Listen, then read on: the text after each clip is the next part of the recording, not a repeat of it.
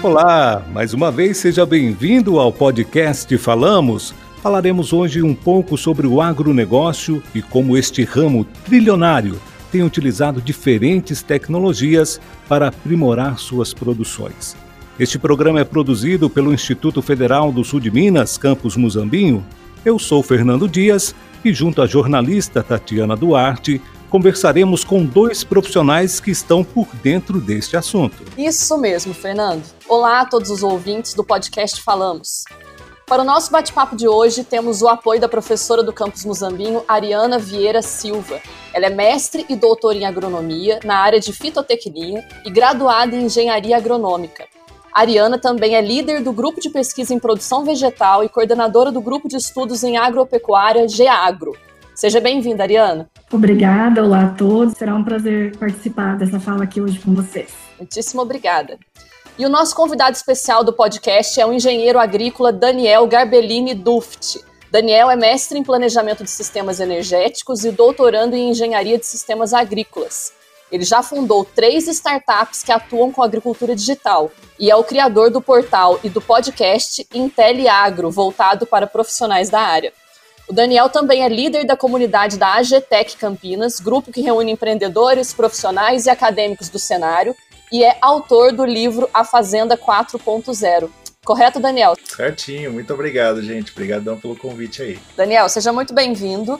E comece explicando pra gente, já que você escreveu o livro sobre a Fazenda 4.0, o que, que é o Agro 4.0? O Agro 4.0 nada mais, nada menos é do que a importação do termo da indústria 4.0 para a agricultura. O que, que é a indústria 4.0? É a quarta revolução industrial, que é a inserção das operações de TI, né, dos processos de TI nos processos industriais. Então você começa a ter uma otimização a partir da tecnologia da informação dentro dos processos.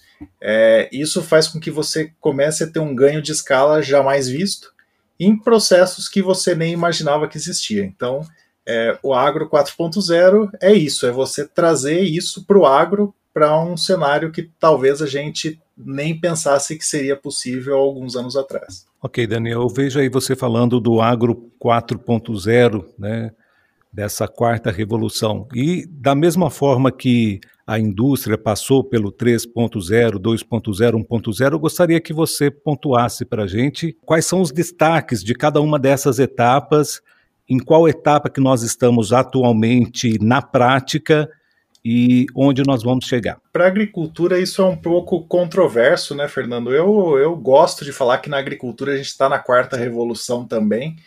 É, a primeira revolução, eu acredito que é quando a gente coloca o homem é, produzindo agricultura mesmo, você tem atração animal, você tem ele plantando, colhendo, tendo irrigação e tudo mais, então é uma agricultura aí que leva milhares de anos, vamos dizer assim, mas é uma primeira revolução onde você deixa de ser nômade e você começa a plantar, cultivar a terra, né? E aí isso perdura aí por milhares de anos de fato, são é, muitas civilizações que começam e, e se perduram é, criando esse tipo de agricultura, né? Você vê pela história.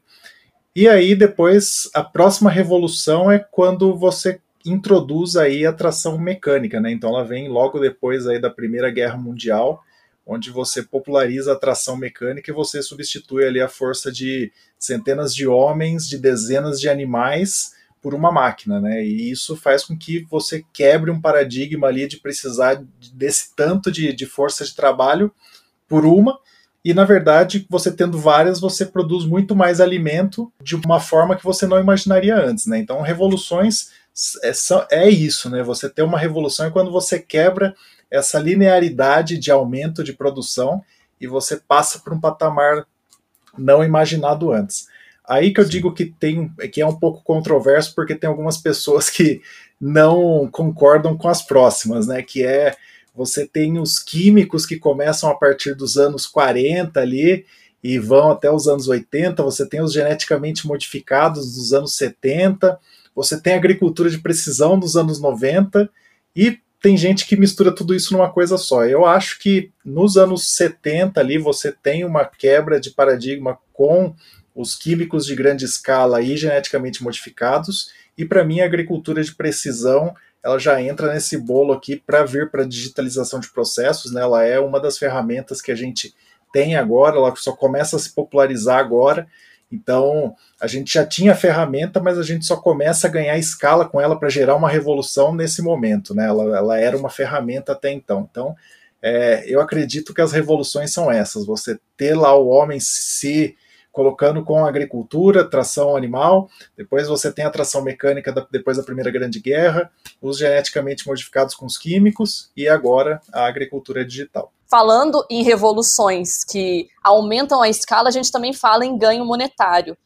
Hoje em dia, o agronegócio representa 1,55 trilhões de reais. É muita grana, representa aproximadamente 21% do PIB brasileiro. Então, é dinheiro aberto. A gente está falando de um nicho de mercado aí que também é responsável por praticamente um terço da mão de obra do Brasil. Então, talvez a substituição pelas máquinas seja aí um ponto que deixa as pessoas um pouco apreensivas. Você vê isso também, Ariana? Sim, é, há esse ponto, Tatiana, só que acontece que, ao mesmo tempo, é uma forma de tentar fazer com que as pessoas vão em busca de uma tecnificação para si própria, entendeu? De estudar, se especializar em busca de melhoria de condição de trabalho, né? Então, é, quem sabe, ao invés dele estar tá ali cortando a cana, ele vai pegar e vai estar tá operando o trator que vai estar tá fazendo, essa, realizando essa colheita. Então a gente tem que ver nesse lado também, né? Esse lado positivo. Sim, sim. Você vê é, alguma forma, Daniel, dessa, dessa agro 4.0 ajudar também o pequeno produtor? Eu acho que ela só se torna uma revolução se ela for para o pequeno produtor. Quando você fala em digitalização, e a gente pode pensar em digitalização de diversas formas, como, por exemplo, você ter um, um controle de estoque num smartphone que não precisa ser de última geração. Isso já é uma transformação para um pequeno agricultor que hoje não tem nada disso, né? Então eu vejo sim o pequeno ganhando até mais, se você for pensar em termos de passar de um patamar para o outro, do que um grande produtor, né? Um produtor grande, talvez ele a passagem de escala dele seja muito menor do que um pequeno produtor. E você só tem uma revolução se você alcançar esse pequeno produtor, que é quem vai fazer com que você tenha esse aumento de produção de alimentos gigantesco, né? Eu tenho certeza absoluta que a digitalização ela é democrática, ela é para todo mundo, ela não é algo que é para alguns simplesmente. Eu acredito que depois de aplicada a tecnologia, ela se reverta em lucro, né?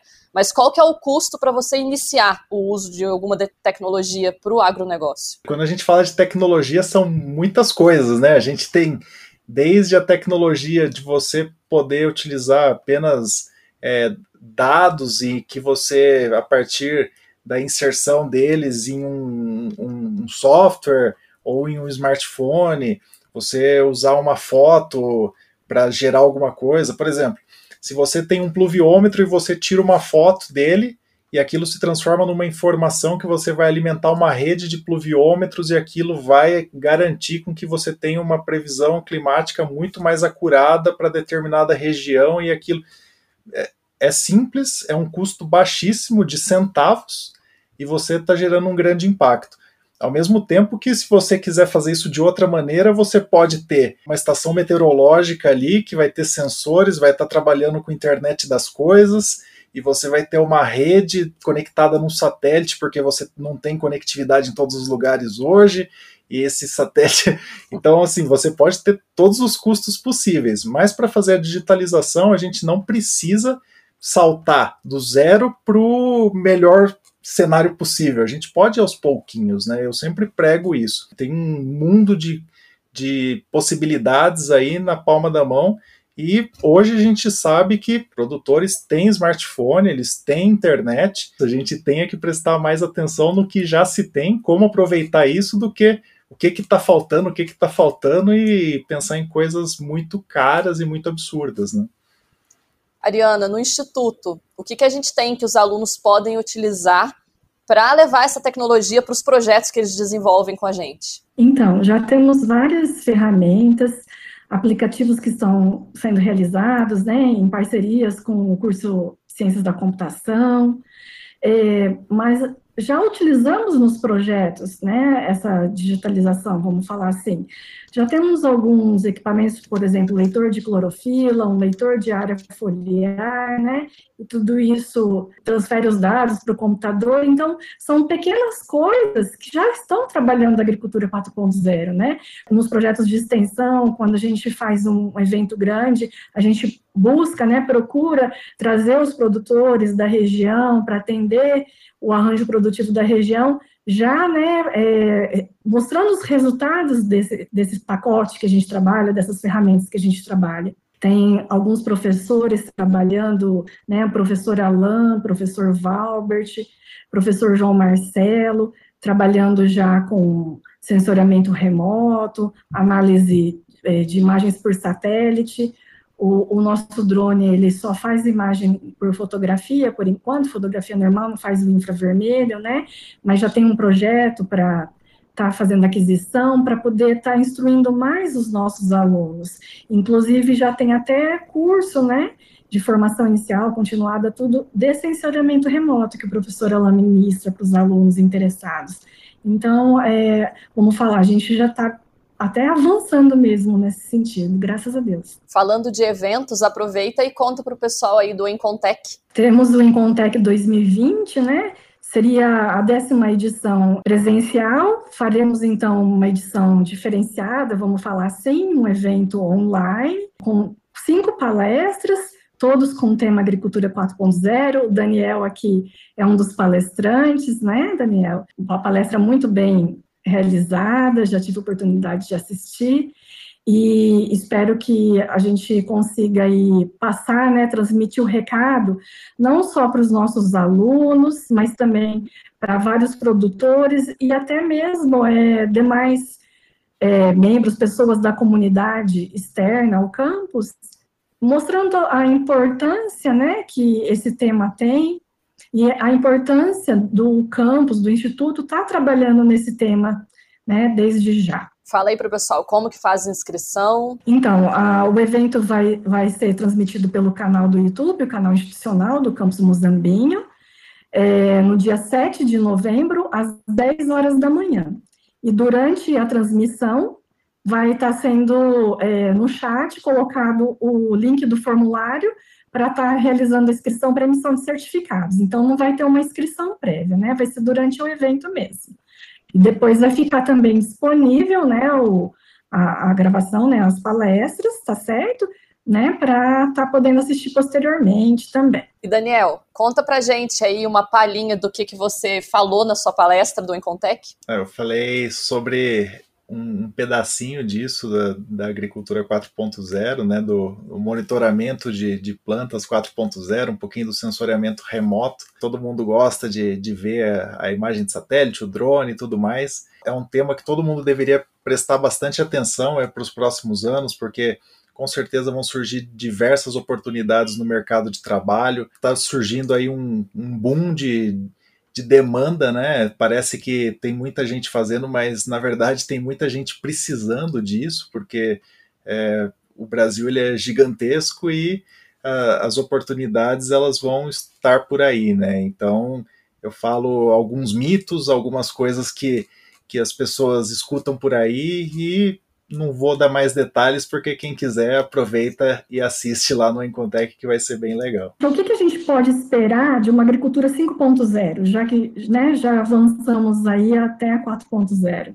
É algo que sempre a gente escuta, tem gente que até acha, acha que a gente já está vivendo esse pós-Covid, já poderia ser considerado um 5.0 aí, porque a gente está tendo uma aceleração tão grande dessa digitalização que a gente já estaria num novo momento, né?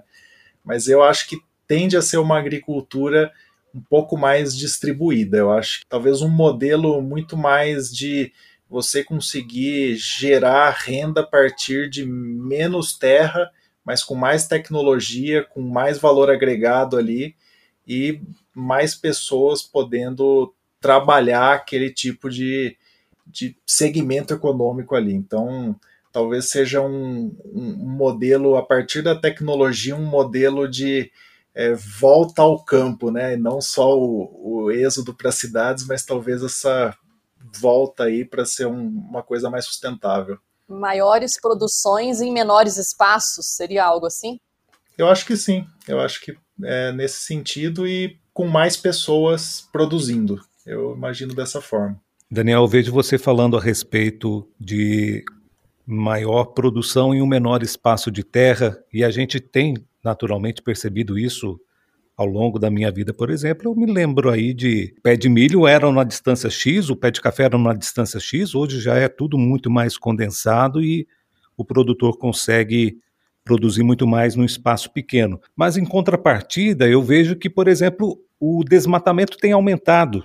Como que você vê essa questão? É óbvio que a gente tem o, o uso indireto, desmatamento que causa o uso indireto da terra, que você considera que um hectare de soja no centro-oeste desloca o, o, boi que estava ali e isso vai deslocar o, a, o desmatamento para a Amazônia, mas diretamente a gente acaba não vendo isso, né? Eu vejo muito mais o desmatamento ser por uma oportunidade de é, exploração da madeira, grilagem de terra e o uso direto da terra do que por agricultura. Eu não vejo hoje você tendo um, um grande é, novo corredor agrícola na região dos desmatamentos no Brasil.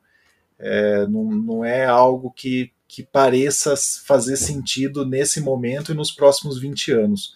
Eu considero que desmatamento tem que ser um assunto totalmente desligado da agricultura, não pode ser tratado na mesma pauta. Quem desmata é criminoso e é, é, isso, não é. Se, se tiver um desmatamento legal para produção, ok, é, mas não é isso que eu vejo. O desmatamento que a gente vê é o desmatamento ilegal, desmatamento fora do padrão e em regiões que você não tem produção agrícola. Então, é, eu não vejo desmatamento para produção. Nós estamos aqui numa região de Minas Gerais, Muzambinho, Cabo Verde, Guaxupé, a região em que o Instituto está em si é uma região é, em que a cultura mais forte que nós temos é o café. Eu queria saber, a nível nacional, quais são as grandes culturas que são fortes do Brasil a nível de exportação, de circulação interna? O Brasil hoje ele é forte em muitas coisas, né? A soja talvez seja aí o, carro-chefe, mas a gente tem o café é muito forte no país, né? Seja ele o, o arábica, seja o conilon, é, a gente tem a cana de açúcar aí, o Brasil sendo o maior produtor mundial disparado, a gente tem milho, o Brasil dando recordes aí, não maior produtor mundial ainda, mas a safrinha aí dando show.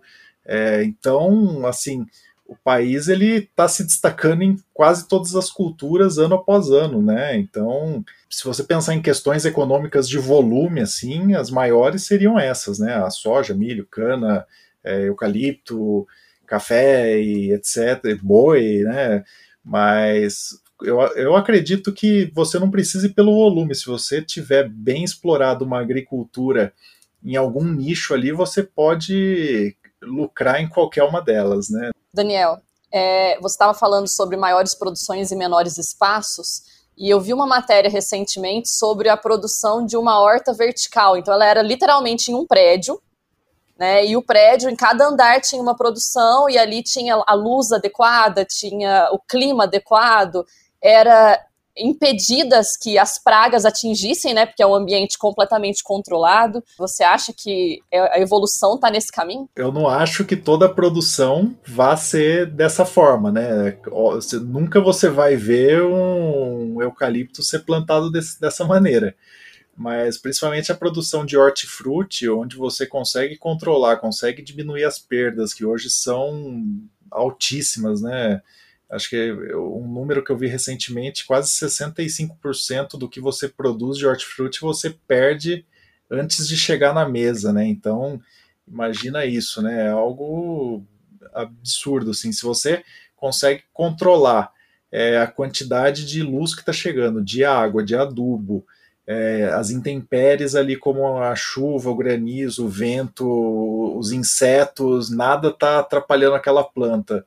Então, só nisso você já está ganhando, né? Aí Ah, o custo é maior? Obviamente é maior. Você vai ter custo de energia, o IPTU. Tem muita gente que não fala disso ainda, mas as, as hortas urbanas elas não pagam imposto territorial rural, né? Elas pagam IPTU. Então também é um custo a mais, mas é, pelo que você consegue controlar, né, é algo que acaba valendo a pena. O, o Jeff Bezos ele ele investiu numa, numa empresa dessa o ano retrasado, né, de, de agricultura vertical, é, exatamente por isso. Ele falou assim: não me importa o, o valor que, que sai, o importante é eu controlar o momento que chega. Então, muitas vezes a gente. De, só, só desse trade-off de você saber exatamente quando vai chegar, já valeu a pena. Então, é, eu acho que faz todo sentido sim, e é pura agricultura 4.0, né? Porque você controla tudo naquele ambiente. Bom, eu separei aqui cinco tópicos que vão levar para uma agro 5.0, né? Falando um pouquinho sobre o que a Ariana perguntou para você, o que, que se espera, né? E aí a agricultura de precisão, por mais que ela já esteja ativa, ela foi a primeira coisa a ser citada para uma agricultura 5.0. Você vê assim também? Eu já vejo a agricultura de precisão algo para já, né? Eu, eu não acho que a gente deveria negligenciar a agricultura de precisão nesse momento. Se a gente está é, trabalhando em digitalização de processos, por que, que eu vou deixar de lado o poder do onde, né? A agricultura de precisão dá para a gente a localização do o quanto eu vou fazer em cada centímetro quadrado do, da minha propriedade, né? Então, eu acho que ela tem que ser de agora. Não, obviamente que ela pode ser um, um, um pilar de sustentação aí para a gente seguir para frente, mas não para depois, tem que ser para já. O que está incluso nessa agricultura de precisão? Isso aí é controle de água, controle é, por meios químicos, controle do solo, como que é feito isso? A, a agricultura de precisão, ela tem dentro de si a, como preceito a variabilidade. Então, para você tratar com variabilidade a sua lavoura, você precisa conhecer cada pedacinho dela de uma maneira diferente. Aí você vai tratar diferente, você vai adubar diferente, você vai pôr inseticida de maneira diferente, é, você vai fazer diversos tratamentos de forma diferente e você vai esperar produções diferentes também. Então, é por isso que ela é de precisão. Você não, não vai fazer tudo pela média como é a, a, a, agricultura tradicional ali de ah, esse talhão aqui eu vou mostrar quatro ou cinco é, porções de solo, vou misturar tudo num balde e vou adubar aquele, aquele talhão pelo que essa mistura me deu. Né? Agricultura de precisão, cada ponto vai me dizer uma coisa e aí em cada local eu vou fazer um tratamento diferente. Então, tratar de forma diferente, eu acho que vai fazer você ganhar nos mínimos detalhes. E isso daí, com a agricultura digital, é essencial, porque a agricultura digital só vai, você só vai ganhar se você for sempre nos mínimos detalhes.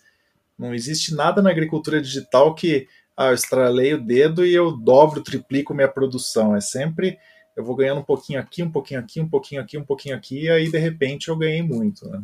E Daniel, o segundo tópico que pode participar de uma agro 5.0 são os equipamentos autônomos. E aí a gente está falando da máquina fazer tudo sozinha, no caso, né? Você também enxerga isso como uma coisa de agora totalmente, ou talvez uma evolução aí para o futuro? de agora eu acho que ainda ela não consegue ser de ninguém de verdade. Ela só está ali na feira de agricultura que você consegue ver ela, mas é, elas são simplesmente protótipos, né? Eu acho que assim como os carros autônomos, as máquinas autônomas elas ainda dependem de muito investimento em calibração e tudo mais. A tecnologia ela existe, ela é baseada em inteligência artificial, no campo, a gente tem uma vantagem de você ter menos é, variáveis perigosas, vamos dizer assim, mas ao mesmo tempo, se a, a, cruzar algum animal na frente daquela máquina e ela não conseguir frear, é um problema. Então a gente tem sim que ter segurança para isso. Mas as máquinas autônomas, o que, que elas trazem de vantagem em relação às máquinas tradicionais que eu vejo? É você ter máquinas menores. Eu não acho que esse conceito de você ter um trator autônomo igualzinho um trator atual faça sentido. eu só tiro a cabine e deixo um trator igual. Não faz o menor sentido. Hoje o trator com alguém lá dentro ele já é praticamente autônomo. Você só tem um operador lá para se acontecer algum problema ele age, né? Mas ele já tem alguma, ele já tem várias automações, né? A operação ela é praticamente autônoma.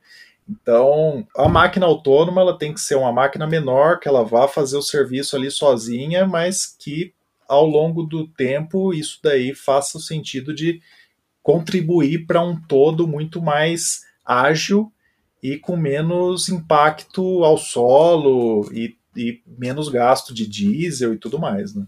Mas esse daí sim, esse eu acredito que ainda é, é uma promessa e, e fica para depois sim. Daniel, a gente poderia comparar isso da pulverização, né, aérea com drone? Olha, eu acho que, que eu acho que é, é, é, algo bem interessante por aí sim, viu? É, a pulverização aérea, você trata aquilo de maneira bem.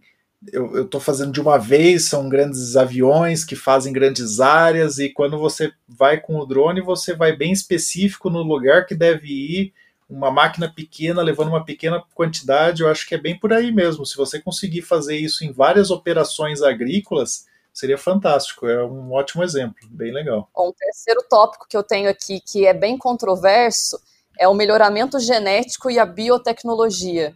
O, o que eu vejo de bom é o seguinte: se você tem um produto transgênico que ele vai evitar a aplicação de um inseticida, e o inseticida ele pode não só levar aquele inseto que vai causar aquele dano à planta, mas diversos outros insetos que vão estar tá equilibrando aquela microfauna, é, só aí você já tem um ganho gigantesco, né? O equilíbrio natural ele vai se manter ali só por conta daquela planta ter aquela resistência àquele inseto, né? Pensando nesse caso e depois nas, nos herbicidas tudo mais, é, você vai colocar menos sempre é, defensivos ali, menos herbicidas, menos inseticidas do que você colocaria se você não tivesse uma planta geneticamente modificada. Então, eu não vejo isso como um problema. E pensando na edição genética, eu vejo ainda como um benefício maior que é você colocar coisas a mais ali. Então, você pegar um pedaço de uma planta super produtiva e colocar numa que é resistente à seca. Imagina você ter uma planta super produtiva e resistente à seca ao mesmo tempo. Eu acho isso fenomenal. Eu acho que é, é para onde a gente deve caminhar aí, que vai fazer com que cada vez mais a agricultura seja é, exponencial. A gente pode levar produção para áreas secas do Nordeste que nunca viram uma plantinha na vida, né? Tipo isso. Ariana, você também vê esse melhoramento genético e esse uso da biotecnologia dessa forma? Com certeza, eu sou super favorável, no mesmo sentido que o Daniel falou, né? Essa contribuição ambiental que a transgenia trouxe, lógico que tem a ideologia, né? Os, as pessoas que são contra esse gene exógeno, esse gene de fora, no código genético de uma planta que ele vai consumir, mas aí tem o nicho ecológico do orgânico, né? A pessoa pode buscar esse outro lado e, e, e, buscar essa qualidade de vida que ela busca dessa forma. Tem gente que tem medo, né? Fala em biotecnologia, já pensa em bioterrorismo, essas sementes que têm chegado da China.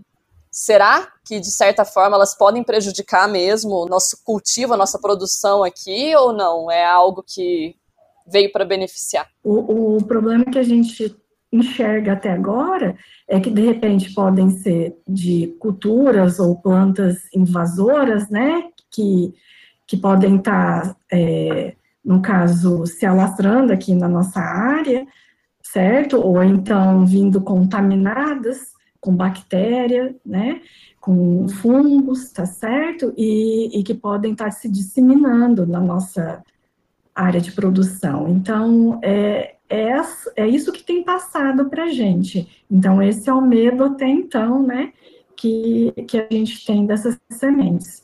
Por isso, a importância de estar sempre é, comunicando os órgãos responsáveis e não semeando, né, essas sementes, tá certo? É muito importante falar isso, porque como a gente está vivendo uma era da desinformação, muita gente acha que é golpe político, muita gente acha que que essas sementes são boas, outros acham que são terríveis.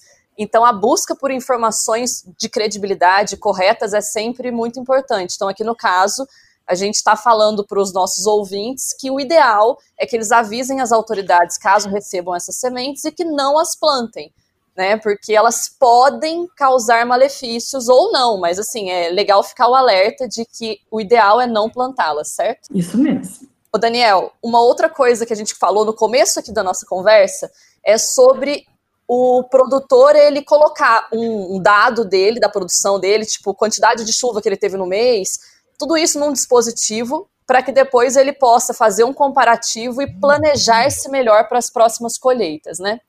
É, eu acredito que isso entre no conceito de Big Data, que é o quarto item aqui da minha lista. Como que você vê, então, a utilização desses dados, né, desses grandes bancos de dados, para o agro 4.0? Esse daí do produtor, ele vai gerando dados, mas até ele formar um Big Data, na verdade, a gente precisaria de milhares de produtores em centenas de anos. O Big Data, por conceito ele é aquele grande volume de dados crescente. O que, que a gente pode considerar assim na agricultura um, um, big data de cara assim, ó? As imagens de satélite, por exemplo, a imagem de satélite que a gente está monitorando todas as áreas que são colhidas de soja no Brasil é, durante a safra. Se eu olhar cada pontinho da imagem de satélite de 10 por 10 metros em 60 milhões de hectares, e eu tenho que olhar isso a cada cinco dias que eu tenho imagem. Então, isso é um volume de dados grande que ele cresce a cada cinco dias e eu tenho que continuar analisando ele.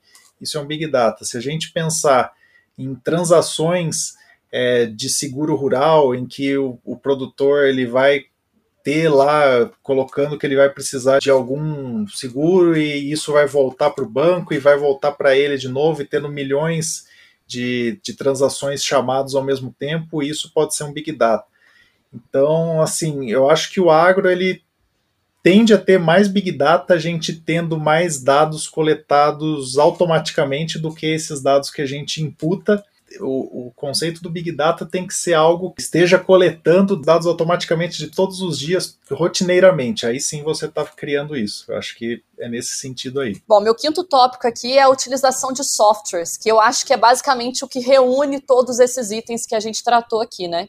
E até o Alan, que é um professor do campus que vai dar uma palestra no Incontec, ele utiliza um software para fazer monitoramentos de áreas de queimada, né? Então, eu acredito que ele, através desse software, consiga evitar futuras queimadas, porque no momento ele fez o monitoramento da nossa perda de 25% do Pantanal, né, nessas últimas queimadas que ocorreram nesses meses. E ele falou para mim sobre a previsão de queimadas no cerrado, já que a gente vai entrar agora num período de seca. Pensando nessa, nessa ideia de usar os softwares para previsão, você acha que o pequeno produtor, eu, eu jogo sempre para o pequeno produtor porque eu acho que para os grandes isso tudo já está muito evidente. Mas para o pequeno, de que forma que ele pode usar esses softwares e todas essas tecnologias para prever como vai ser a produção dele, para prever quais melhorias ele pode fazer na área agrícola? Olha, eu acho que tudo o que a gente pensa para o grande, a gente pode sim pensar para o pequeno, talvez o jeito de utilizar só que seja um pouquinho diferente, né? Quando a gente pensa para o grande, um software, talvez a gente pense numa é, nuvem gigantesca com vários computadores plugados, diversos analistas ali trabalhando, colocando dados e muitas máquinas. Quando você fala no pequeno produtor, talvez você fale dele, o smartphone dele, conectado ali em, em alguma outra peça que ele põe os dados do que ele produziu e aquilo está funcionando para aquela pequena produção dele, né? Então, é, eu vejo dessa forma, eu acho que software é a coisa mais democrática que existe, porque ele funciona para qualquer um. Você não precisa ter um software hoje que funciona no cara gigantesco e não funciona no pequeno, ainda mais hoje que a gente tem software como serviço, né? Não é mais o software que ele é instalado no computador, o software geralmente eles estão em uma plataforma online, então você entra lá, faz um login e senha e utiliza ele. A gente está usando aqui para gravar esse podcast softwares. É, a gente usa software no nosso dia a dia para acessar e-mail, tudo isso são softwares, né? Então, é, é muito democrático. Acho que todo mundo pode ter acesso. Só a maneira de utilizar que é um pouquinho diferente. E eu acho que um ponto bastante importante é quem está criando isso para a agricultura hoje tem que ser um pouquinho mais esperto na hora de fazer isso daí. As pessoas hoje elas olham simplesmente para o grande produtor. E talvez se você olhar só para o grande produtor, você vai concorrer com a IBM, você vai concorrer com a Dell, você vai concorrer com o Google. E se você olhar para o pequeno produtor, não tem ninguém olhando para ele ainda. Então pode ser ali a sua grande oportunidade. Então, acho que isso é um ponto bastante importante aí, principalmente para os empreendedores que estão querendo empreender aí nessa área de software nos próximos anos. Beleza. Ariana, eu tenho um sítio, não produzo nada. É real a história, tá? Não, não é uma suposição, é real. Para começar hoje, você veria é, o mercado promissor para eu começar em qual tipo de cultura? Aqui na região do sul de Minas, falando. Tati, para você estar tá começando, você teria que ver é, quanto que você tem para poder investir. Como a região é cafeeira e sua propriedade deve estar né, é, rodeada aí por áreas de lavoura de café, talvez fosse né, uma saída. Lógico que daí você ia ter que ter um gasto né, com terreiro, secador, outros gastos. Por isso que eu falo que é, tem que ver o posicionamento, conhecer os vizinhos, conversar, mas para atender né, o que a gente está vendo hoje né, é, em relação à seca, o milho, né, na primeira safra ou na segunda safra, e até mesmo a cultura do sorgo na segunda safra, para a produção de silagem para nossa região também é uma excelente alternativa. Você vai ter um menor investimento, né, e um retorno mais rápido. Infelizmente, né, com essa esse déficit hídrico que a gente está, está atrasando o plantio de primeira safra. Então, é, que vai talvez impossibilitar a segunda safra, né, a safrinha. Mas é, a sugestão né, para você no momento talvez fosse o milho. Aproveitando a, a oportunidade, Ariana, o Instituto ele presta, por meio da empresa Júnior ou de algum outro meio, algum tipo de consultoria nesse sentido? Para responder a essa dúvida que a Tati tem, por exemplo, a pessoa que está nos ouvindo, ela tem algum tipo de auxílio nesse sentido aqui no campus? Sim, tem sim. Na área de ciências agrárias, nós estamos com duas empresas júniores, tá certo? Elas prestam esse tipo de serviço, sim, desde é, coleta de amostragem de solo, a interpretação, né? Estudam o mercado, né? Até a colheita. Para ter esse serviço, basta entrar em contato com a empresa Júnior? Sim, é só entrar em contato com uma das duas, tá certo?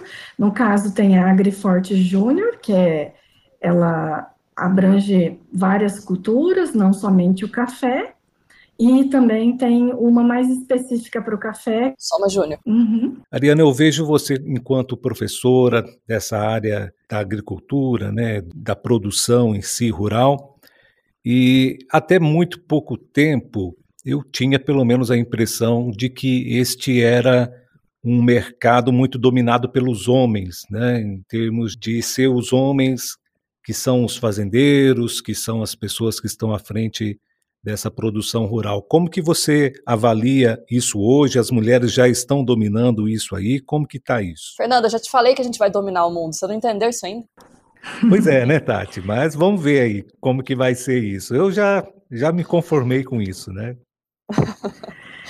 Olha, se, se você entrar numa sala de aula, tanto da agropecuária quanto da agronomia, você vai assustar na veterinária, então, mais ainda. Tem turma da veterinária que parece que é praticamente mulher.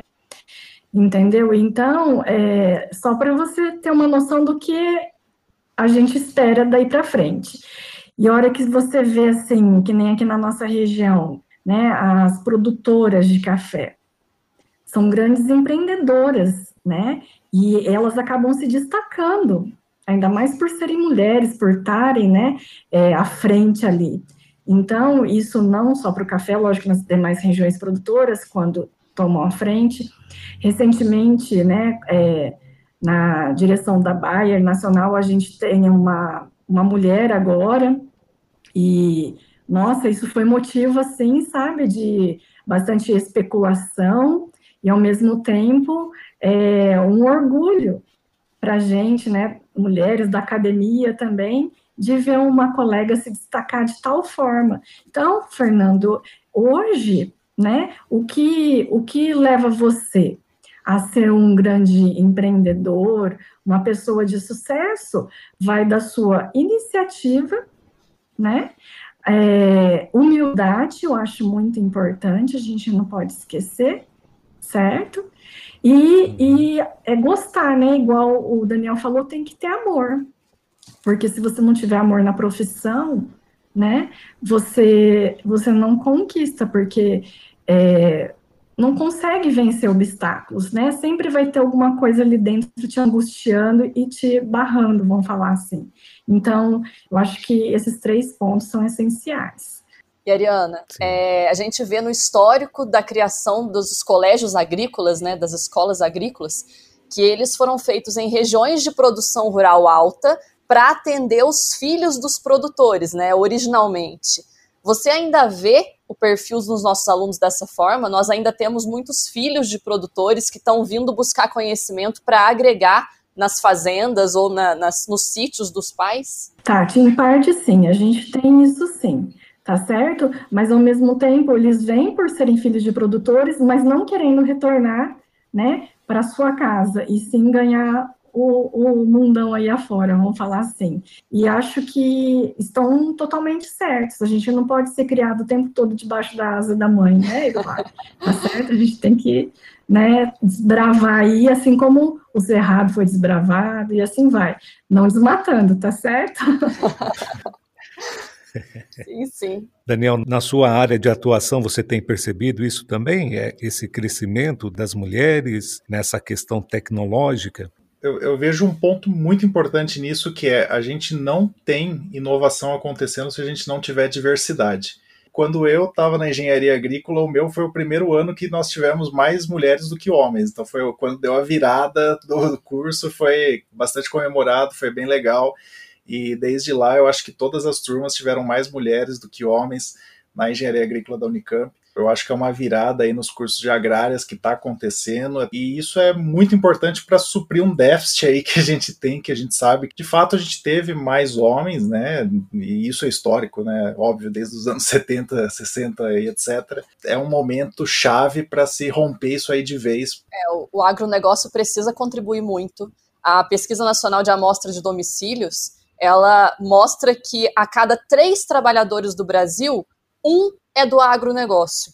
Então, se a gente não mudar esse cenário de diferença de gêneros, de idade, enfim, de trazer mesmo a diversidade para o agronegócio, para a gente ter a inovação baseada em diferentes contextos, em diferentes experiências de vida, né? Se a gente não contar com o agronegócio para isso, a gente está a pé, né? Porque se representa um terço dos trabalhadores do Brasil, a gente precisa que esse mercado seja o carro-chefe aí para essa mudança, talvez. O que a gente tinha antes era uma cultura da mulher não continuar seus estudos também, né? Não dar continuidade, ela ser preparada para ser é, dona de casa, do lar, né? Tá certo? E à medida que isso foi evoluindo, né? Elas foram é, buscando, né? Uma melhor educação, cursos que até então às vezes não eram da agrárias e hoje sim são, mas ao mesmo tempo a gente vê cursos que às vezes eram dominados por mulheres e hoje tem muito homens também, entendeu? Então teve essa troca também, eu acho que é uma quebra, né, de paradigma, de ideologia geral a gente tem. Então é, é, é um contexto geral mesmo e não só da área de agrárias, né? Foi uma mudança em conjunto, talvez. Gente, e trazendo a conversa um pouquinho mais para o lado da economia, né? Porque o Brasil é o quarto maior exportador de, de produtos da agropecuária, né? É, de que forma que vocês veem a agropecuária segurar a balança comercial brasileira? Porque mesmo em momentos de déficit, a, a agropecuária conseguiu superávites. Então, por que, que vocês acham que isso acontece? O agro ele, ele tem uma história traçada aí há alguns anos já que, que leva a isso nesse momento, né? Nem sempre foi assim. O Brasil já foi aí importador de alimentos, né? Já teve um agro que não foi tão forte, mas ele foi se construindo e nesse momento ele realmente tem uma força gigantesca, né? Ele foi feita uma construção para que o agro brasileiro tenha hoje sim uma base muito sólida, né? E em um momento como esse que a gente está, é, que o mundo precisa de mais alimentos, o Brasil ele tem é, estrutura para isso, né? E ele pode se dar o luxo de produzir para si e ainda exportar. Então, isso faz se segurar a balança. Então, no meu ponto de vista, é você ter um país que tem solo, clima, tecnologia e um, um, um ambiente econômico favorável para que tudo isso aconteça. Vocês acham que a pandemia prejudicou de alguma forma? Eu acho que a pandemia ajudou no sentido de a gente conseguir é, abrir novos mercados é, que a gente não tinha, né? Então, principalmente o mercado chinês, a China está importando muito, muito, muito alimento para estocar alimentos, né? E, e a gente está conseguindo suprir isso daí porque a gente tinha como vender mais do que a gente consome, né? e o preço das commodities subiu lá em cima, o dólar estava alto e o Brasil foi lá e vendeu e o agricultor ele nunca foi tão bem remunerado como nesse momento de pandemia, né? Em algumas, em algumas áreas, óbvio, né? Na verdade, foi uma oportunidade, mas é, graças à iniciativa dos produtores mesmo, né?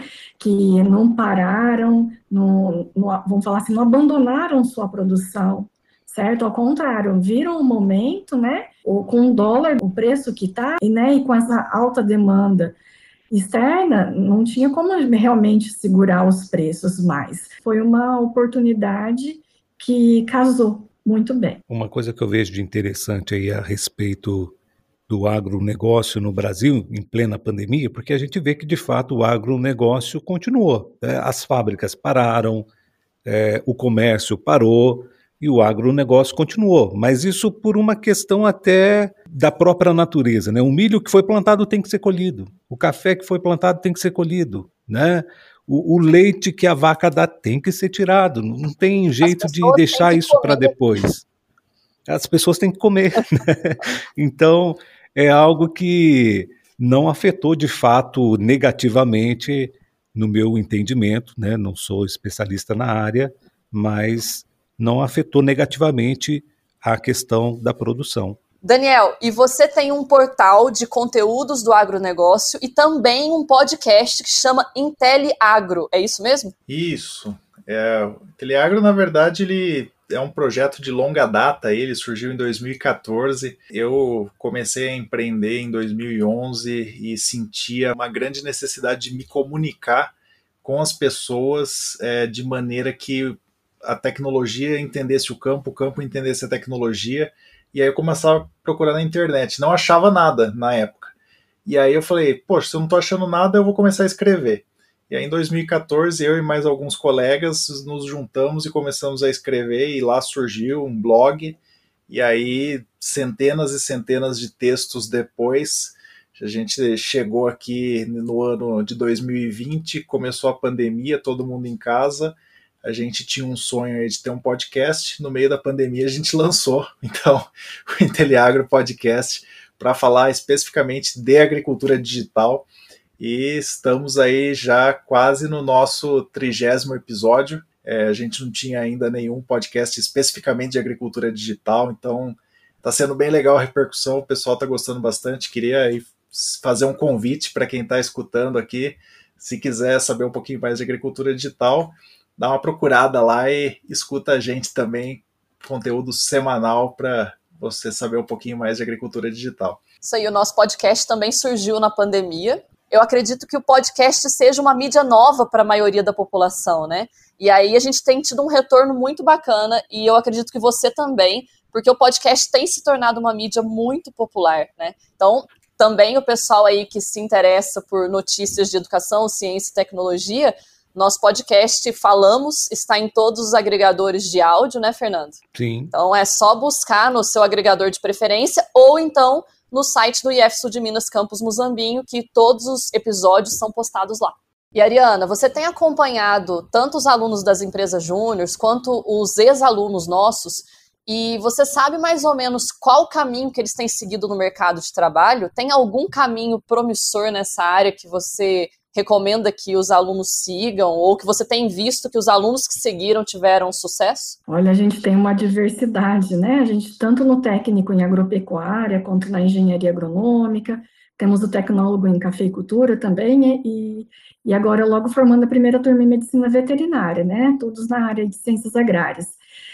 A, a diversidade é enorme. É, em relação às culturas, temos alunos trabalhando desde né, hortifruti, até com a cultura do algodão, por exemplo, que não é uma cultura né, da nossa região, soja, milho, então, alunos que estão no norte, centro-oeste do país, com essas culturas anuais, na, em usinas, né, destilarias de cana-de-açúcar, e, e, temos alunos que também trabalham com drones já para pulverização, tá certo? Então, já entrando nessa tecnologia, e alunos em, em empresas de máquinas agrícolas também, né, já, já com agricultura de precisão.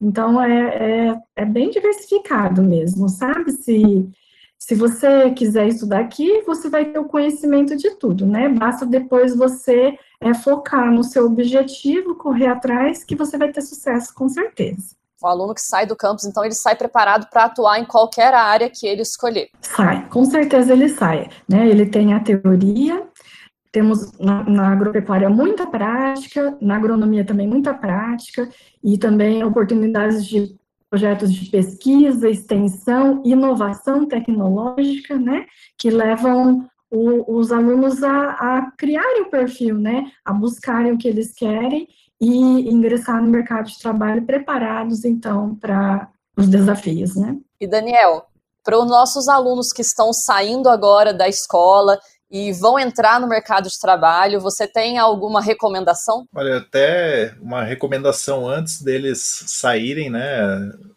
Reiterando o que a professora disse, participem muito desses grupos. Eu acho que é, geralmente os cursos de agrárias eles são é, bastante abertos e a gente costuma se perder um pouquinho de tanta coisa que tem para fazer.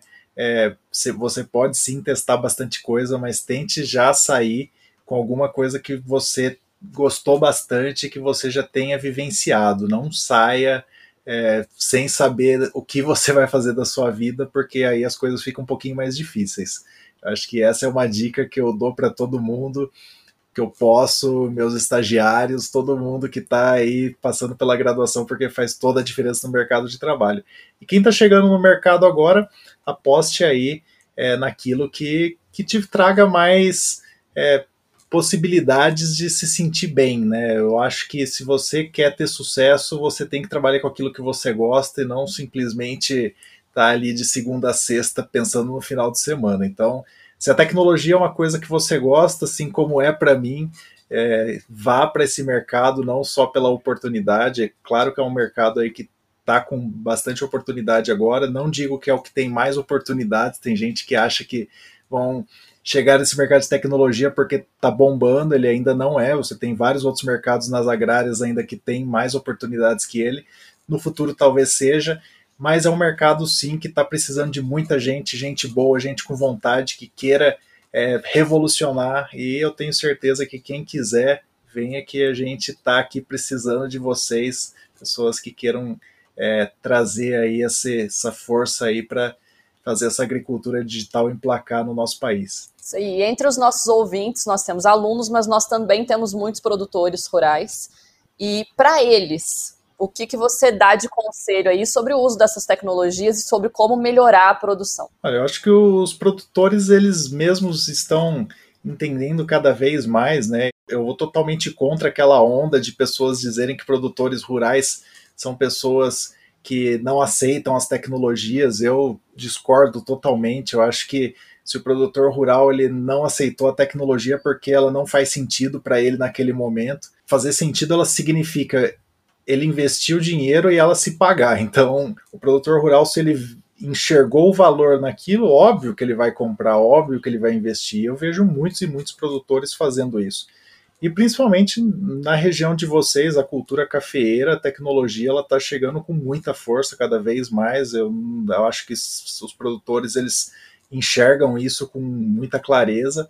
E o que eu digo é, é se você tem ainda um pouco de receio da tecnologia, é, procure um pouco mais, pesquise um pouco mais. Eu acho que tem muitas fontes confiáveis aí para se fazer isso mas não deixe de acreditar que a tecnologia pode resolver vários dos seus problemas por aí. É, o campus é uma fonte confiável de informações. Aqui nós temos professores e acadêmicos de todos os sentidos que podem e devem passar esse conhecimento para toda a população que tem interesse. Então, para os nossos ouvintes aí que estiverem buscando mais conhecimento sobre essa área de produção, procurem nossos professores, procurem os nossos é, as nossas empresas júniores, nossos alunos aí também manjam muito e têm o auxílio dos professores também para orientar todo mundo, né? Gente, então eu encerro aqui o nosso bate-papo.